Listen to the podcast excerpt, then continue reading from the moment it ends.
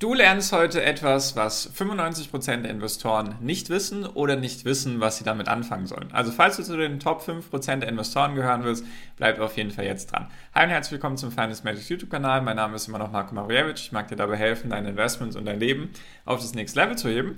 Und was machen wir heute? Wir schauen uns fünf Bilanzkennzahlen an, die extrem wichtig sind, damit man die Unternehmen genau verstehen kann, beziehungsweise um einen guten Blick auf das Unternehmen zu bekommen. Und wir fangen jetzt auch direkt an, und zwar auf erstmal, wo sind wir? Wir sind auf Yahoo Finance. Dann schauen wir uns die fünf Kennzahlen an und dann gebe ich dir eine Eselsbrücke, die dir hoffentlich dabei helfen wird, diese fünf Begriffe, diese fünf Kennzahlen, dir, dass du dir die gut merken kannst. Also, und zwar Yahoo Finance. Warum Yahoo Finance?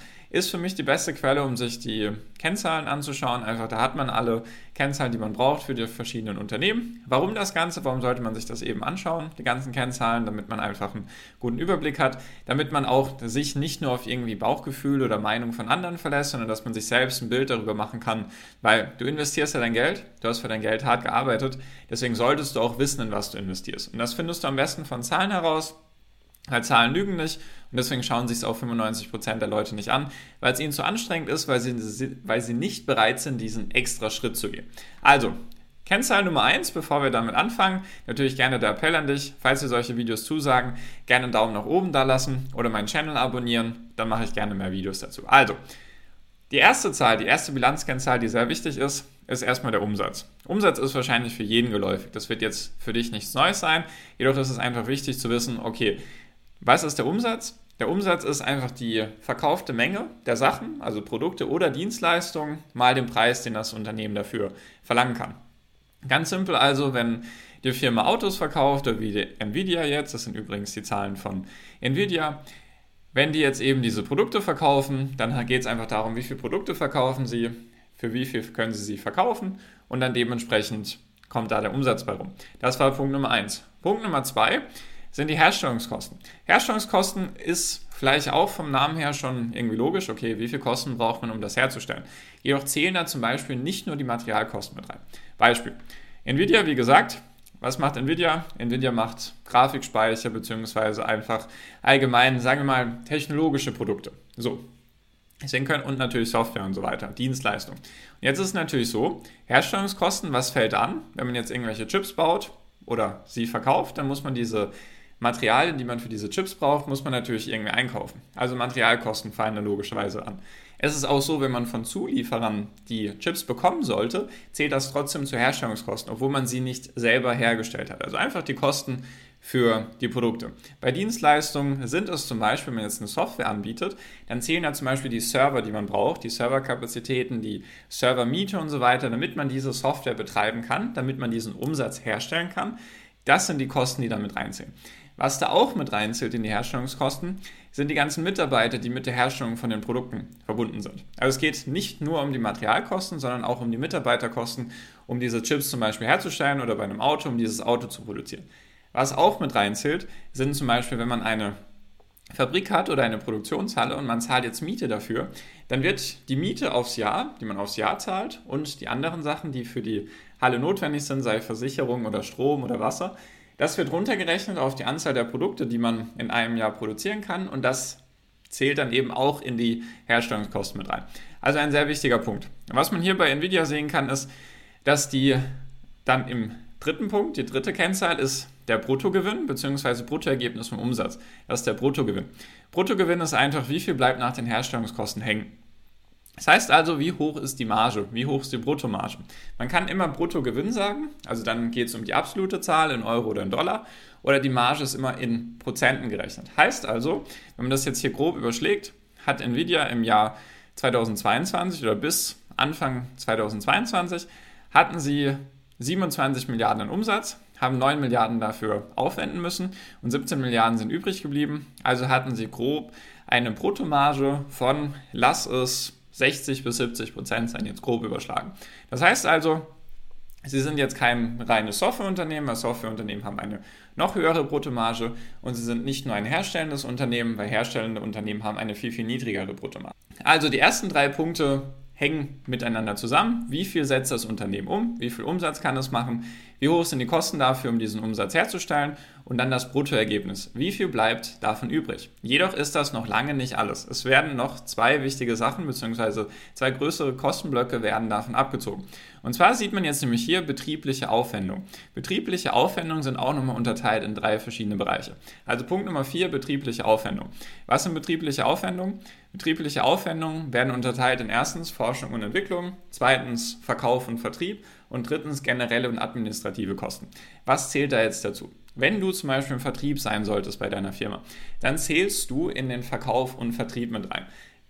Dein Gehalt, was die Firma dir bezahlt, dein Auto, was du benutzt, Sprit zum Beispiel oder elektrisch, das zählt in diesen Bereich mit rein, weil du zählst nicht zu den Herstellungskosten. Du bringst das Produkt an den Mann. Die Werbung, die das Unternehmen schaltet, zählt auch damit rein. Wenn irgendwelche Werbespots laufen, sei es jetzt online oder offline, zählen die in Verkauf und Vertrieb. Forschung und Entwicklung ist der nächste Kostenblock in diesem Kostenblock betriebliche Aufwendung. Da geht es einfach darum, ja, die neuesten Produkte müssen ja logischerweise geforscht werden, produziert werden, getestet werden. Beispiel jetzt bei Nvidia zum Beispiel die neueste, die neueste Version von den Grafikkarten, von den Grafikspeichern, die muss natürlich getestet werden, jedoch muss sie auch erstmal entwickelt werden. Also alle Mitarbeiter, die in den Laboren sitzen, irgendwelche neuen, eventuell chemischen Zusammensetzungen testen, oder einfach allgemein, die da rumforschen, die zählen damit rein. Das ist dieser Kostenblock. Und der dritte Kostenblock sind die generellen und administrativen Kosten. Das sind all die Kosten, die einfach nicht zu den anderen breiten Bereichen zählen, jedoch trotzdem anfallen. Sei es jetzt zum Beispiel die Mitarbeiter in der Verwaltung, die Mitarbeiter in der Hotline oder auch einfach die ganzen Versicherungen, die ganzen Mieten für das Büro zum Beispiel und so weiter. Das zählt da alles mit rein. Und deswegen sieht man hier, da ist es jetzt hier Forschung und Entwicklung. Ich werde jetzt auch heute, wie gesagt, nicht auf die Zahlen eingehen. Falls du dir das wünschst, also dass ich auch versuche, das ein bisschen zu bewerten, ist das jetzt gut oder schlecht, sehr gerne einfach in die Kommentare schreiben oder einen Daumen nach oben da lassen. Dann mache ich das sehr, sehr gerne, falls euch das interessiert, falls ihr gerne eine Bewertung von den Zahlen haben wollt. Weil ich versuche es jetzt eher ein bisschen theoretisch euch rüberzubringen, damit ihr einfach die verschiedenen Begriffe kennenlernt und einfach zu den Top 5% der Investoren zählen könnt. So, also Forschung und Entwicklung ist hier ein Punkt und Verkauf allgemein und administrative Kosten sind ein zweiter oder ein zweiter Punkt, der hier separat ausgeführt wird. So, und dann haben wir insgesamt betriebliche Aufwendung.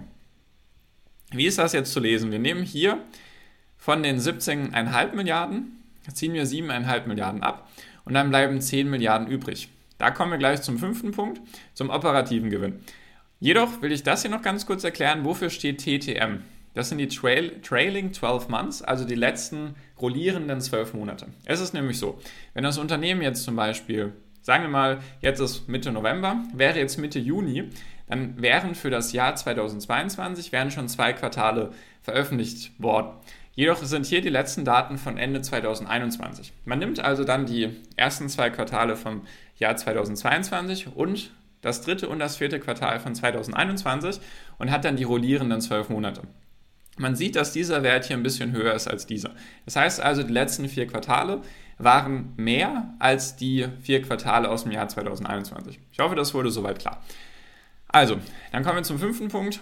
Operativer Gewinn. Operativer Gewinn kennen vielleicht manche andere auch noch als EBIT, also das, der Gewinn vor Zinsen und Steuern. EBIT steht für Earnings Before Interest and Taxes, also das Einkommen, wie gesagt, vor Zinsen und Steuern. Und dann sieht man jetzt hier operativer Gewinn ist absolut 10 Milliarden. Wenn man es jetzt wieder als Marge, als operative Marge sich merken möchte oder ausrechnen möchte, setzt man eben diese 10 Milliarden ins Verhältnis zu den 27 Milliarden und hat dann in etwa eine operative Marge von in etwa 40 Prozent. So, und dann kommen wir eigentlich, könnte man sagen, zum sechsten Punkt, aber ich belasse es jetzt mal bei den fünf wichtigen, weil den sechsten Punkt, den kennt wahrscheinlich jeder. Und zwar kommt man dann zum Nettogewinn, also Nettoüberschuss. Und zwar, was wird davon nochmal abgezogen? Vom operativen Gewinn werden nochmal die Zinsen abgezogen, die das Unternehmen bezahlen muss für Kredite oder sonstige Leistungen. Und dann gibt es hier noch sonstiger Nettogewinn oder Aufwendung. Dann haben wir hier den Gewinn vor Steuern und dann werden nochmal die Steuern abgezogen und dann kommen wir auf den Nettogewinn. Das heißt also, wir haben vom Umsatz ziehen wir die Kosten ab, um diesen Umsatz herzustellen. Dann bleiben wir beim Bruttogewinn. Von diesem Bruttogewinn ziehen wir alle Kosten ab, um unser Produkt an den Mann oder an die Frau zu bringen, durch Werbung, durch Vertrieb und natürlich arbeiten wir an den zukünftigen Produkten, dass die auch noch besser werden. Also brauchen wir Forschung und Entwicklung und natürlich auch die Verwaltung vom jetzigen Produkt. Also sind die Kunden zufrieden? Wenn nein, wo können sie sich melden? Bei der Hotline, bei der Verwaltung und so weiter und so fort.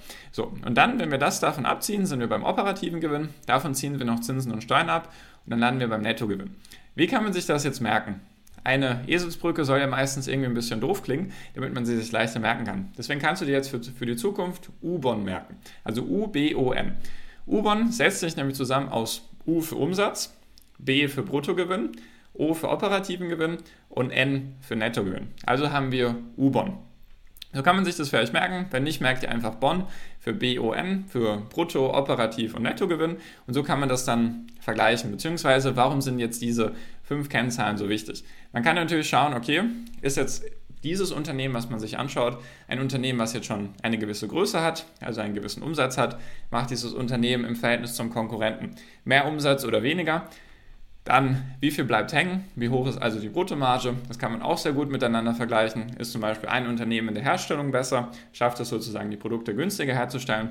Dann natürlich, wenn man die betrieblichen Aufwendungen miteinander vergleicht, ist das ein Unternehmen, was es schafft, die Produkte günstig an den Mann oder an die Frau zu bringen? Kriegen sie es hin, trotzdem genug Geld für die nächsten Produkte sage ich mal, zur Verfügung zu haben. Und natürlich Zinsen und Steuern, da kann jetzt das Unternehmen relativ wenig dagegen machen. Natürlich, wenn es jetzt hohe Zinsen hat, dann weiß man gut, da ist ein gewisser Schuldenberg, der vielleicht eventuell in Zukunft schwierig werden könnte. So, das heißt also, wir haben fünf Kennzahlen, die sehr wichtig sind, die dir einen Einblick in das Unternehmen ermöglichen. Und falls du jetzt bis hierhin zugeschaut hast, schreib doch einfach mal gerne in die Kommentare U-Bon, also großes U, großes B, großes O und großes N das sind einfach dann die, die es bis zum Ende durchgehalten haben, die eben die fünf Begriffe lernen wollten. Und genau, ich hoffe, ich konnte dir ein bisschen damit helfen. Falls dich, wie gesagt, solche Videos interessieren, schreib es mir gerne in die Kommentare. Kannst mir gerne U-Bahn in die Kommentare schreiben. Gerne einen Daumen nach oben da lassen und gerne meinen Channel abonnieren, dann verpasst du auch keine Videos mehr in Zukunft. Und genau, damit bin ich jetzt auch schon fertig für dieses Video. Bedanke mich bei dir fürs Zuschauen und wir sehen uns im nächsten Video. Dein Marco. Ciao, mach's gut.